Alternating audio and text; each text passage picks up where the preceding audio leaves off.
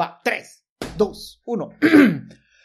Muy buenos días, Guatemala. Buenas noches a tus propósitos de Año Nuevo, que ya van muriendo. En el programa de hoy, todo sobre, sobre la salida de Trump y la explicación a por qué en Guatemala tenemos internet tan culero. Le callaron el pajarito a Trump. Presidente de Estados Unidos es bloqueado de Twitter y otras redes sociales. ¿Censura o medida necesaria? Vicepresidente de Estados Unidos se inspira en Guatemala y hace un Willy Castillo, dándole la espalda a Trump. En la Casa Blanca también hay pingüinos en la cama. Guatemala podría ganar muchos millones si subasta bien la banda para Internet 4G, pero Guatemala como su selección juega como nunca, pierde como siempre, aquí le explicamos por qué. Bienvenidos a este Suchajalele, el único podcast 40% información, 40% risas, 20% mala adicción, edición 2021. Saludos desde Tigo, donde llevamos cuatro días tapeando de tanto que babean por la banda 4G. Dale chajalele. Dale chajalele.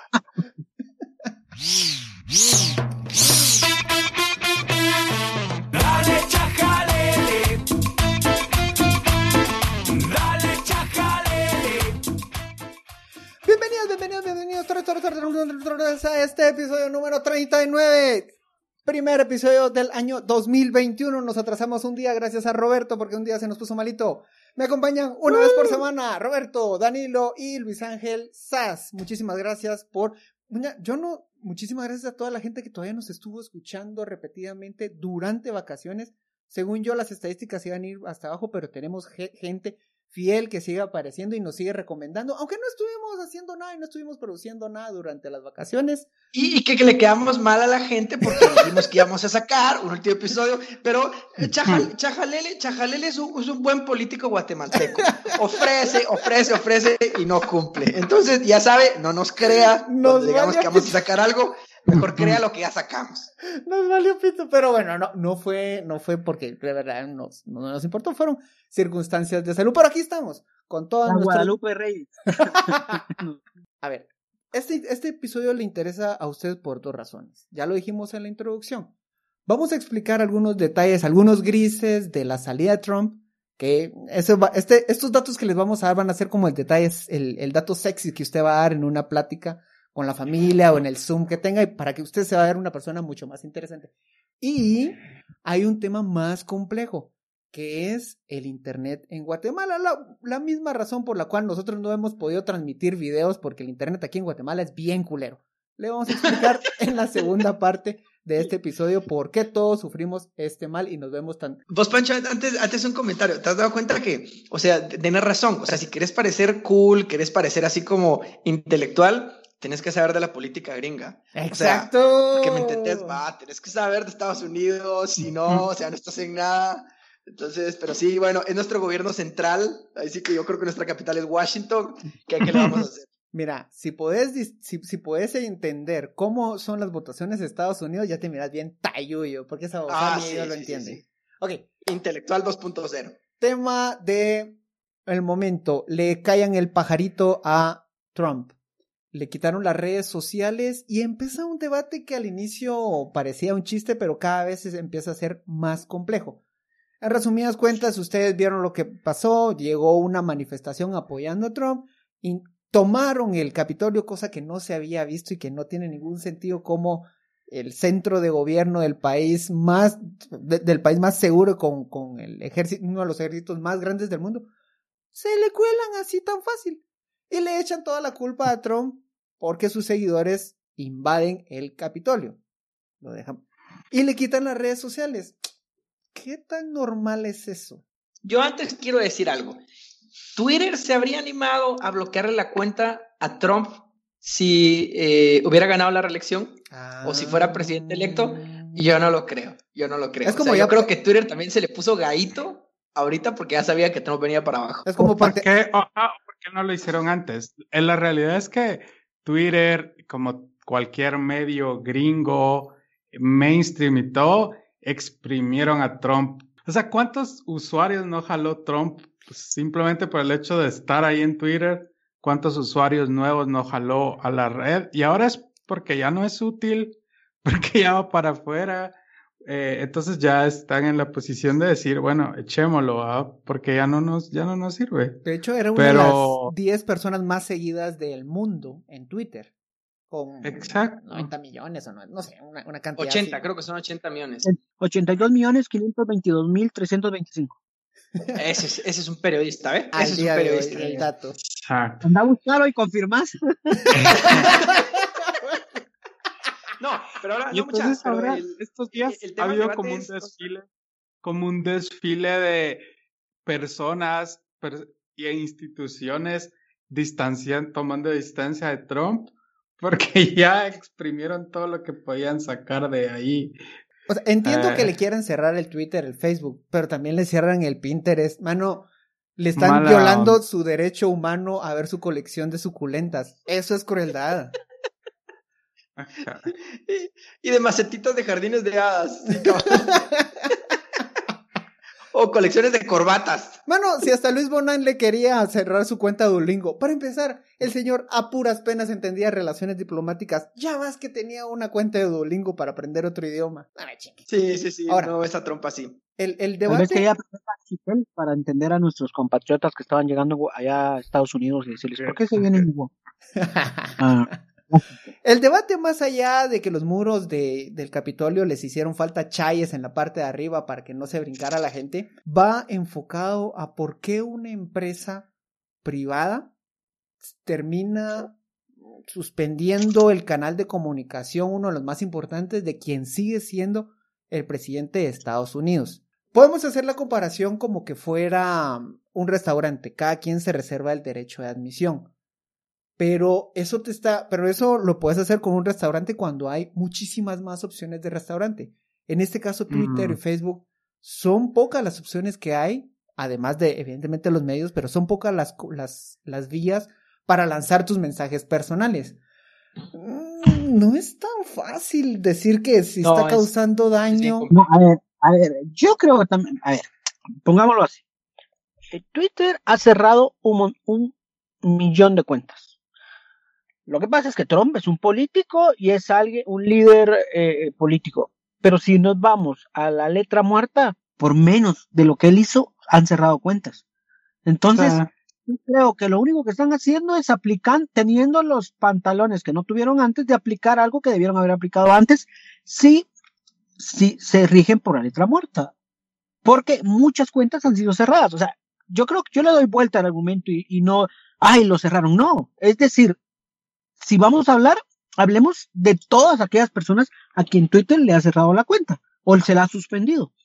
Entonces, eh, mm, él, no más. Lo que pasa es que obviamente, obviamente es un político, bla, bla, bla, bla, bla, bla, pero ustedes seguramente habrán encontrado algún usuario que seguían y que por algo infringieron alguna norma y lo bajaron. Pero como no era Trump, no le dieron 100 mil Claro. chances.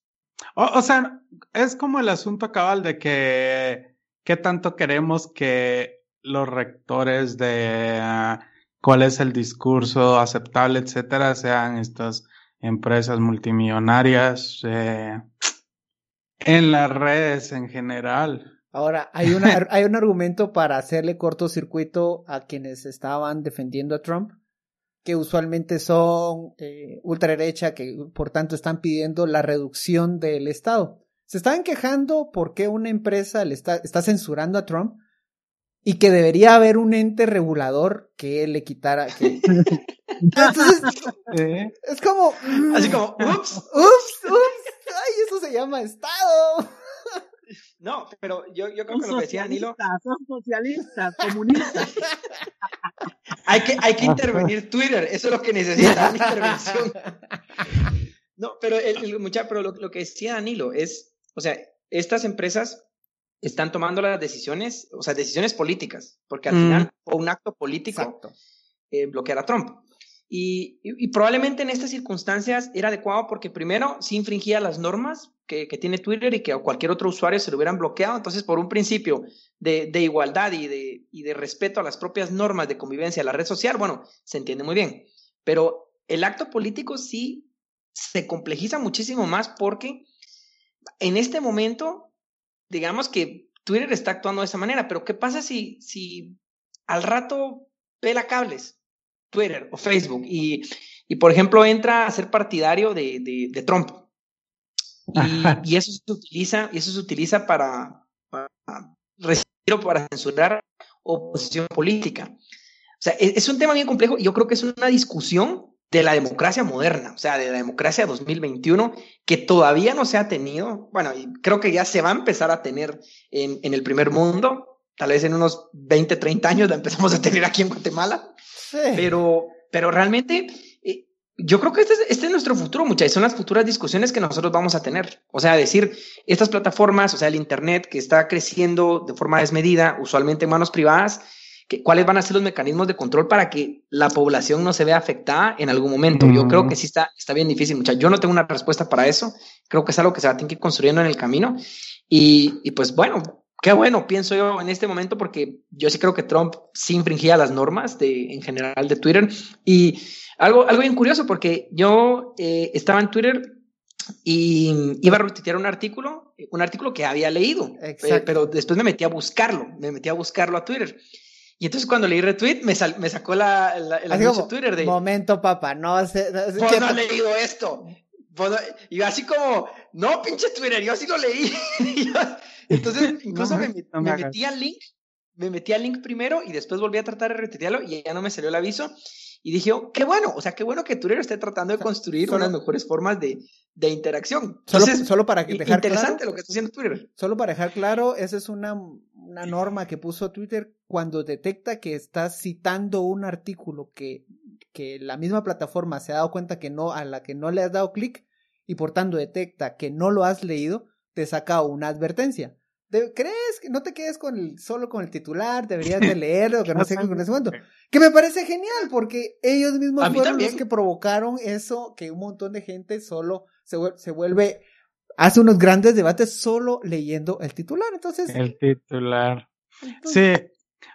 O- Otra cosa que, puede, que, que seguro va a pasar, y eso también, o sea, que va, sí, sí, sí, bastante gente en solidaridad con Trump, bastante de esta legión de Mara que abarca varias naciones y que lo vemos aquí en Guatemala con eh, nuestros orgullosos chapines pro Trump, chapines por Trump.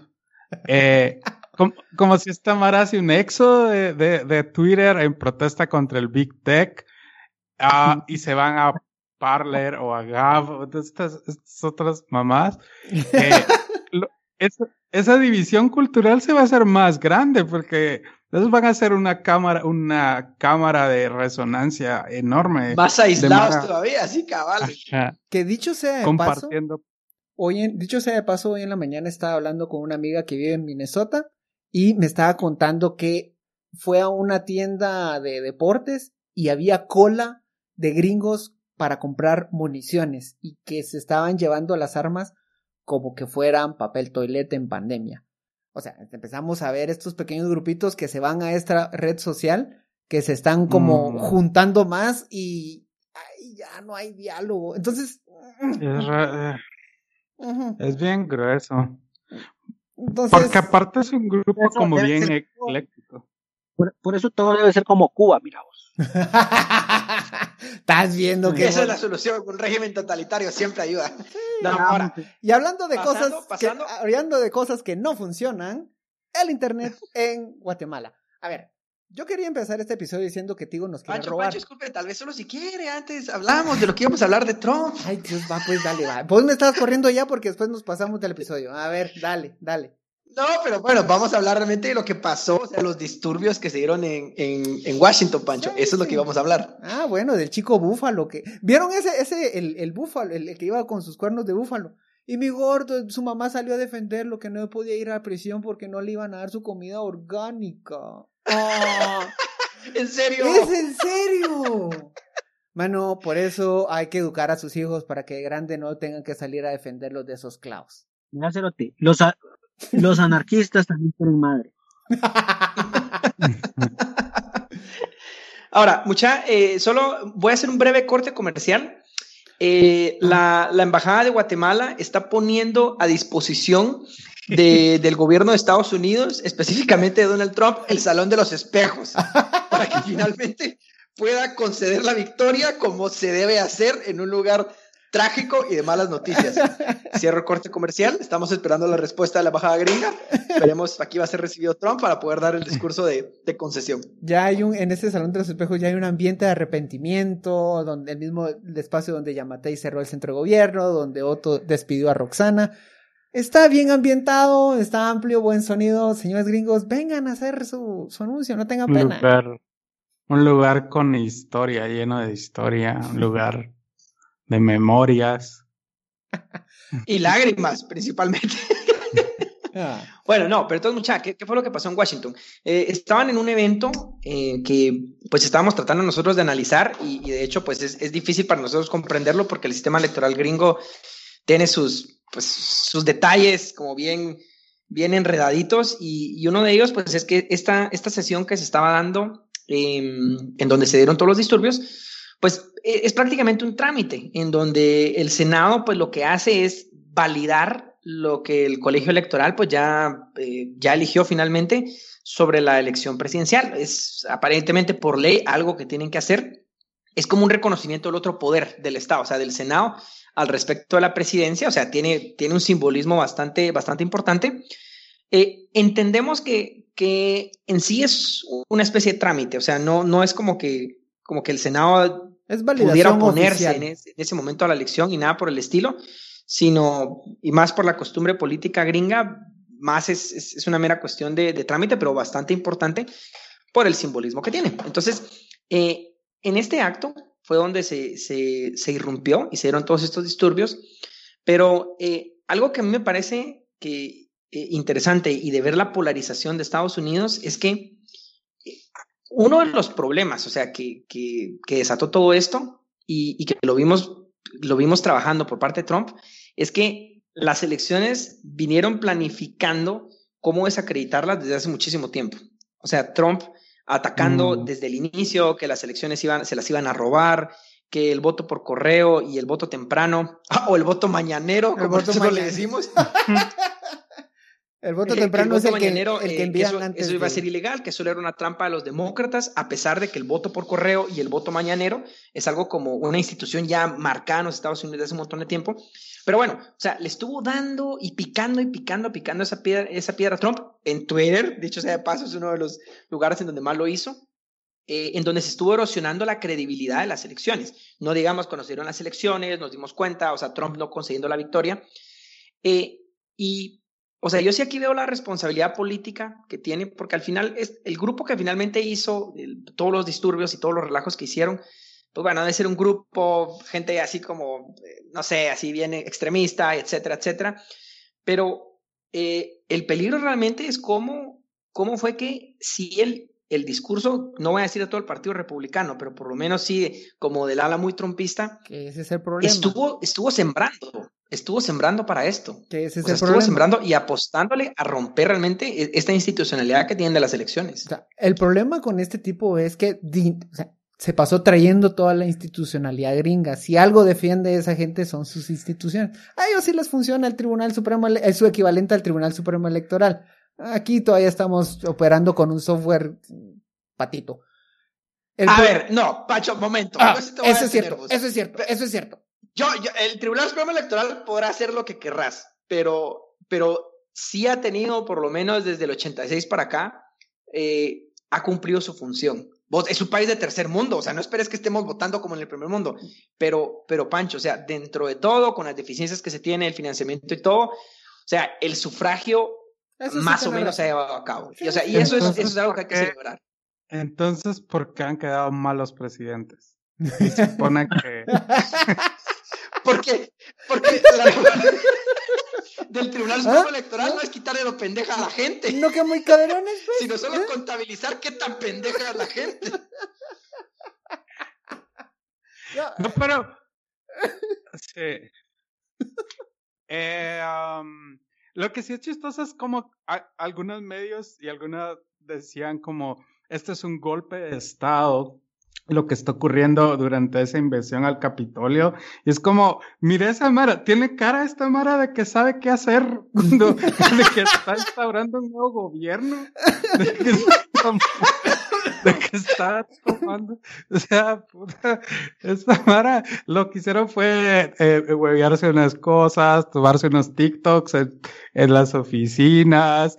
eh, alguien se robó unos zapatitos de Alexandro Casio Cortés. Porque, ¿Por qué no? Ah, si ya estás ahí. Y eso, ah, no es como que tuvieran una idea de instaurar un nuevo régimen o una organización de cómo hacerlo. Entendelos, es la primera vez que lo hacen, pero espérate que agarren- Sí, les falta escuela. ¿Sabes, ¿Saben qué hizo falta, mucha? Un bus quemado. No, Les falta barrio a esa gente. ¿Dónde está el bus? Quemado. Ni unos cohetes va. Ahora, si Roberto me lo permite, vamos. Por supuesto, Pancho. Pase usted adelante. Gracias, don Roberto. Y hablando de cosas que no funcionan, el Internet en Guatemala. La misma razón por la cual usted a veces escucha este podcast medio entrecortado y escucha una moto ahí al fondo es porque Por eso se pierde el financiamiento, mira, Pancho. por eso se ve, eh, historia real una vez perdimos un contrato porque se escuchaban chuchos al fondo. Chuchofóbicos. Chuchofóbicos. Es que ya estábamos en una en pláticas con una organización y les da- mandamos el demo de que chajalele, que estamos trabajando. Y alguien en la junta directiva dijo, "Mm, es que no me da confianza porque al fondo se escucha un chucho y era el chucho de Celia. Perdónenos por no tener un estudio adecuado. Perdón, perdón, perdón. Una semana después el perro desapareció. No, no, no, no, no, pecado, pecado. Aquí defendemos a los chuchos. Hablando de cosas que no funcionan en el internet, 4G. Yo quería empezar esta sección diciendo que Tigo nos quiere robar, pero Roberto insiste en que en esas sus mamás de respetar el Estado de Derecho y los contratos y esas, esas babosadas que solo él cree. Eh, no, a ver, le, le pongo en contexto. Tal vez usted ya escuchó un poquito de este gran problema que se, se viene y es la subasta de la banda 4G para que tengamos internet. No es normal que en 2021 usted tenga en promedio entre 10, 20 megas de velocidad en su casa, cuando en el mundo el promedio es de 100 megas de velocidad y quizá un poco más barato. Es porque, a ver, aquí viene la parte técnica y voy a tratar de hacerlo lo más simple posible. Los- Pancho, antes de que expliques, antes de que expliques una, una aclaración, porque te- tal vez no todo el mundo lo sabe, pero las, las bandas de frecuencia, o sea, las frecuencias eh, a través de las cuales se transmite el Internet, la señal de televisión y otras cosas, por ley son propiedad del Estado. O sea, eh, eso es importante saberlo. O sea, solo porque quizás es un dato que no, que no se sabe muy bien y uno cree que, ay, sí, yo solo puedo tirar mis ondas como sea. No. Le pertenecen al Estado y el Estado entonces lo que hace es que lo concesiona a, a entes privados o, o lo utiliza directamente el Estado porque pues a- así establece la ley, o sea que es un bien público, un bien de dominio público y, y ¿por qué la razón de eso? Es porque entiendo que no son infinitas, como que, o sea, como que los anchos de banda o, o- o realmente el espacio radial o de bandas, como quiera llamarlo, yo no conozco el tema, pues no es infinito. Entonces, por eso es que es de un bien público. No y- conoces el y tema, el Estado se encarga de concesionarlo. Entonces, ahora sí, da tu explicación. No conoces del tema, pero bien que estás aquí explicándolo. Ok, qué bueno. Ah, esos Pancho. No, no, no, a ver. Yo sí he hecho mi investigación y aquí le vengo a traer datos mucho más concretos. Tal como dice Roberto, el espacio pa- para transmitir no es infinito. Todos los, todos los, Roberto, ¿qué estás haciendo? Ustedes lo están viendo, pero No, Roberto, estamos grabando video. Roberto se está ajustando el pantalón enfrente de nosotros. Pero ya estuvo. Va, A ver, lo importante. Eh, todas las transmisiones de radio, televisión en Guatemala se hacen a través de la banda 700. Este número es clave. De la 700 a la 799. Así puede ver usted Canal 3, así puede ver usted Televisiete, así puede escuchar Radio Sonora, ¿sí? Desde el 96, bueno, desde los 90 que el Estado empezó a dar estos usufructos, es decir, permiso o como alquileres para que empresas privadas los utilicen, las empezó a organizar, a dar de, de forma desorganizada. El asunto es que la banda 700 es la ideal para que todos tengamos internet 4G. Si una compañía de teléfonos en Guatemala a usted le ofrece internet, total internet 4G, en realidad le está mintiendo porque no existe la capacidad física de que todos tengamos internet 4G todo el tiempo. En realidad lo que nos están ofreciendo es que en ciertos sectores a veces tenemos 4G. Por eso es que la señal es bastante lenta. ¿Qué pasa? Que hay muchas, muchas frecuencias, muchas instituciones que tienen derecho en esta banda. Hay desde la Iglesia Católica, hay bancos, hay canales, hay radios, etcétera, etcétera. La organización que rige estas telecomunicaciones a nivel mundial manda a que hay que despejar esa banda, bajarlas a las 600, eso le llaman apagón analógico, eso lo pueden buscar más, más a fondo ustedes, y liberar la banda 700 para que, pueda, para que el Estado de Guatemala pueda subastarla, cualquier Estado la, la subaste y gane miles de millones. Para darles un parámetro, es un estimado y la adaptación a Guatemala puede variar por muchas razones, es que en Colombia y en Panamá estas frecuencias se subastaron en un aproximado de 600 mil millones de quetzales. Aproximado, y hay que tomar muchas variables de cuánto podría representar a Guatemala. Es decir, si tomáramos esa cantidad literal, es seis veces el presupuesto anual de Guatemala. En otras palabras, si llegáramos a re- recibir esa cantidad, probablemente va a ser menos, pero mm, tampoco tan baja. En esa cantidad incluso le podría, Guatemala le podría decir a la SAT, ¿sabes qué, papito? Tómate descanso seis años. No trabajes, creo que ya eh, has dado mucho la mía extra y ahorita no hace falta que, que, que nos rindas frutos. Entonces, tranquilo. O sea, es mucha plata la que está ahí eh, involucrada. Aquí viene la parte en la que Roberto me obliga a respetar el Estado de Derecho. La mamo. ¿Qué Este, es eso? ¿Qué es eso? ¿Qué es eso? No, no, no, no, no, la verdad que aquí tratamos de darle información, estamos chingando, pero tratamos de darle la información más objetiva. ¿Qué es lo que pasó en diciembre? Tal vez usted escuchó un poquito de este relajo.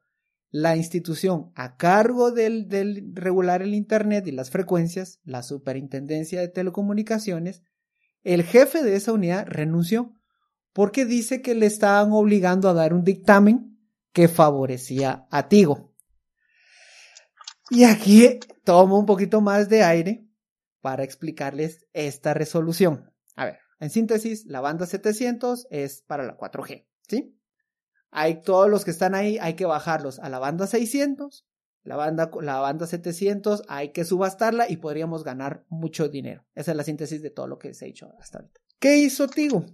Tigo le compró los derechos que tenían los canales 3, 7 y Radio Sonora, es decir, los canales de Ángel González, es decir, Albavisión. Tigo tiene el derecho para usar radio y televisión ahí. Y la superintendencia, después que renunció el, al que le estaban obligando, decidió respetar ese espacio que tenía Ángel González y ahora pertenece a Tigo para que ellos se queden en la banda 700. Estoy tratando de hacerlo lo más simple posible, pero estos de verdad son argumentos que le van a servir a ustedes para entender cómo Ya. podríamos En, llegar. otra- en otras, en otras palabras, estos, o sea, Tigo y eh, los canales de Ángel González, 3, 7, 13, y- 13 y 11, negociaron fuera, ellos, fuera de cualquier ordenamiento jurídico y dijeron, miramos, ya que te van a bajar, dame los derechos de, la, de, de aquí, de esta, de, de la 700 y, y se la vendió. Supuestamente se la vendió, porque Sí. eso es el argumento Sí, se la y el vendió. otro, el otro se va a quedar en 700 argumentando que él está tomando los, ya compró los derechos que le habían dado al otro. Entonces que no lo pueden bajar porque él lo va a usar para teléfonos. Cuando, cuando eso no está autorizado para usar una telefonía, está autorizado para radio y televisión. Entonces, Exacto. ese es el gran conflicto. Pero- ¿Estoy bien? Sí, sí, poniéndolo de otra forma, básicamente los canales 3 y 7 tenían, es como, piensa como la, la banda 700 como un, un terreno. Sí, es una gran finca en la que dan usufructo de unos terrenos. Ángel González tenía sus parcelitas y le dijo a Tigo, "Ch, papito, te la vendo. Es ok. Y se las vende. Ángel González tenía derecho a, por ejemplo, sembrar banano. Pero Tigo se da cuenta que abajo de esos terrenos hay petróleo.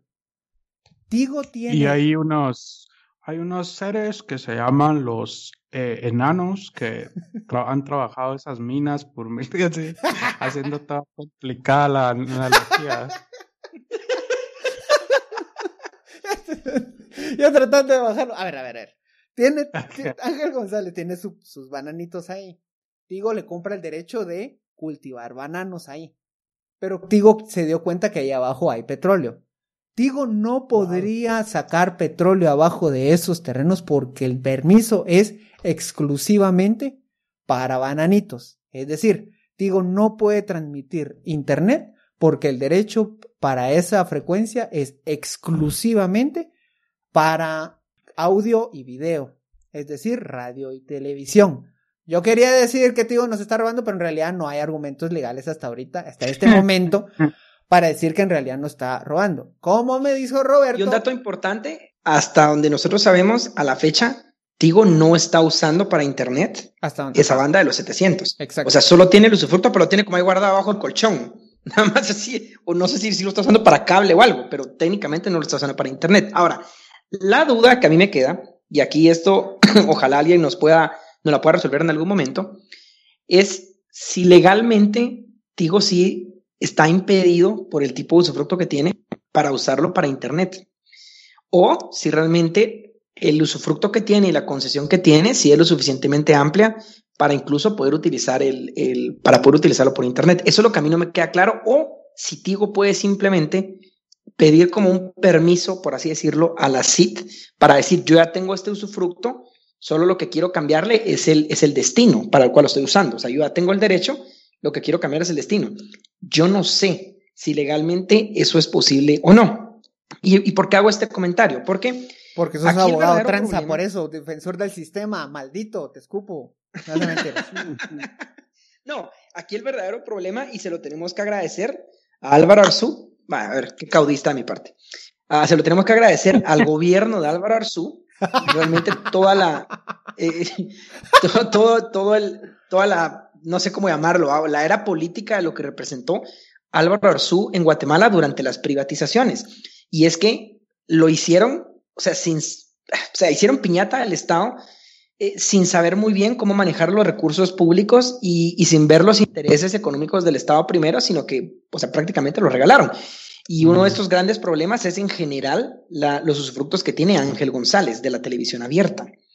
O sea, que son muy cuestionables, que se utilizan incluso como, como un tema político y, y que no sabemos realmente si verdaderamente esos, esos usufructos se entregaron en condiciones en donde sí se abrió a una subasta para que verdaderamente la gente, o sea, las empresas interesadas, pues hicieran sus ofertas y que Guatemala decidiera con el mejor postor. Y dos cosas. Entonces, Eh, dos cosas. Eh, hay algo, algo bien, bien interesante. En, en un supuesto en el que limpian toda la banda 700 para que podamos tener acceso a, Internet, por recomendaciones mundiales recomiendan dejar un 10% para Internet gratuito. Es decir, eh, escuelas podrían tener desde controlado, gestionado desde el Estado, las escuelas podrían tener acceso a ese internet, los buses podrían tener acceso a ese internet.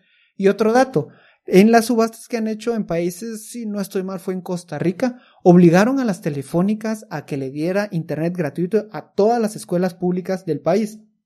Es decir, no estamos hablando solamente de una cuestión de cobrarles el derecho por utilizar los bienes del Estado. Estamos hablando también de la oportunidad de dar un, salto y cerrar esa brecha tecnológica a través de una obligación a estas empresas que evidentemente se, se benefician de un bien estatal que son las empresas, ra- eh, las, el espectro radioeléctrico de un país.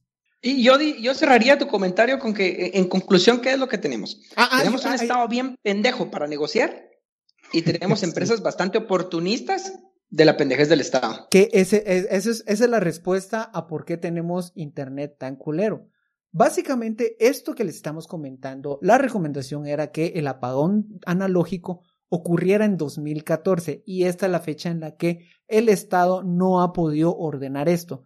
Roxana Valdetti intentó también concesión- dar una de, estas frecuencias, era la frecuencia que le correspondía a Huatel, pero como todo lo que tocaba Roxana Valdetti estaba bastante untado por millones y fue un negocio que se le cayó a última hora. Es decir, ha sido la misma ineptitud, diagonal, corrupción del Estado, la que nos permite, no nos ha permitido tener un Internet eficiente en este país. Así que la recomendación es salga a quemar a su político favorito. No, mentiras. Este, pues la recomendación es estar muy atento. Nos van a censurar, Pancho, estás incitando a la violencia. Ay, yo apenas tengo mil seguidores en Twitter. No, pero no, la, la red que está creciendo mucho nuestra, nuestra red es Spotify. Y yo creo que ya con esto vamos cerrando. Nos pasamos un montón de lo que. Cinco lo- minutos, sí. Salió barato. A ver, salió barato. Usted salió aprendiendo, salió con argumentos finos para verse elegante en la próxima junta, sesión o reunión de Zoom. Y van a decir, ah, qué informado esta, esta persona. Me voy a juntar más O con por él. lo menos ya saben a quién culpar de que les tome tres días enteros bajar el, la actualización de Assassin's Creed o algo así. Llegamos al final de este episodio 39. Muchísimas gracias por estar y recibirnos en sus oídos este 2021. Para este año se vienen cosas muy bonitas. Para este año sí. Ya estamos próximos a... Falta un mes para cumplir un año. Este, este bello podcast ya está por llegar a un año. ¿Se recuerdan el... ¿Cuándo es el día de la radio? Ah, 13 de febrero. El 13 de febrero nacimos, creo que vamos, tenemos que hacer algo, todavía estoy masticando qué. Nos encantaría armar un gran chupe con todos ustedes y ponernos hasta atrás y celebrar la vida, pero todavía no se puede. Ya viene la vacuna, ya viene un tema que vamos a tra- tratar en el siguiente episodio. Muchísimas gracias. no espere, pasajes. espere sentado, espere sentado ese episodio especial, por favor. Nah, no, no se va a ilusione pasar, mucho porque sí va a pasar. que se van a rifar qué esas. Masajes. Roberto. Vamos a vos, rif- Ah. rifamos un masaje tuyo, Roberto. Pues mira, vos si nos da seguidores, vos, o sea, lo importante es formar a la gente, hermano. Yo soy una persona que está dispuesta a todo con tal de poder llegar a la gente y poder formarla políticamente de pensamiento crítico. Ah, no, no, mejor no vamos a pedir suscriptores. Muchísimas gracias por llegar al final de este episodio. Buenos días, Guatemala. Buenas noches, mundo. Adiós. Adiós. Bye.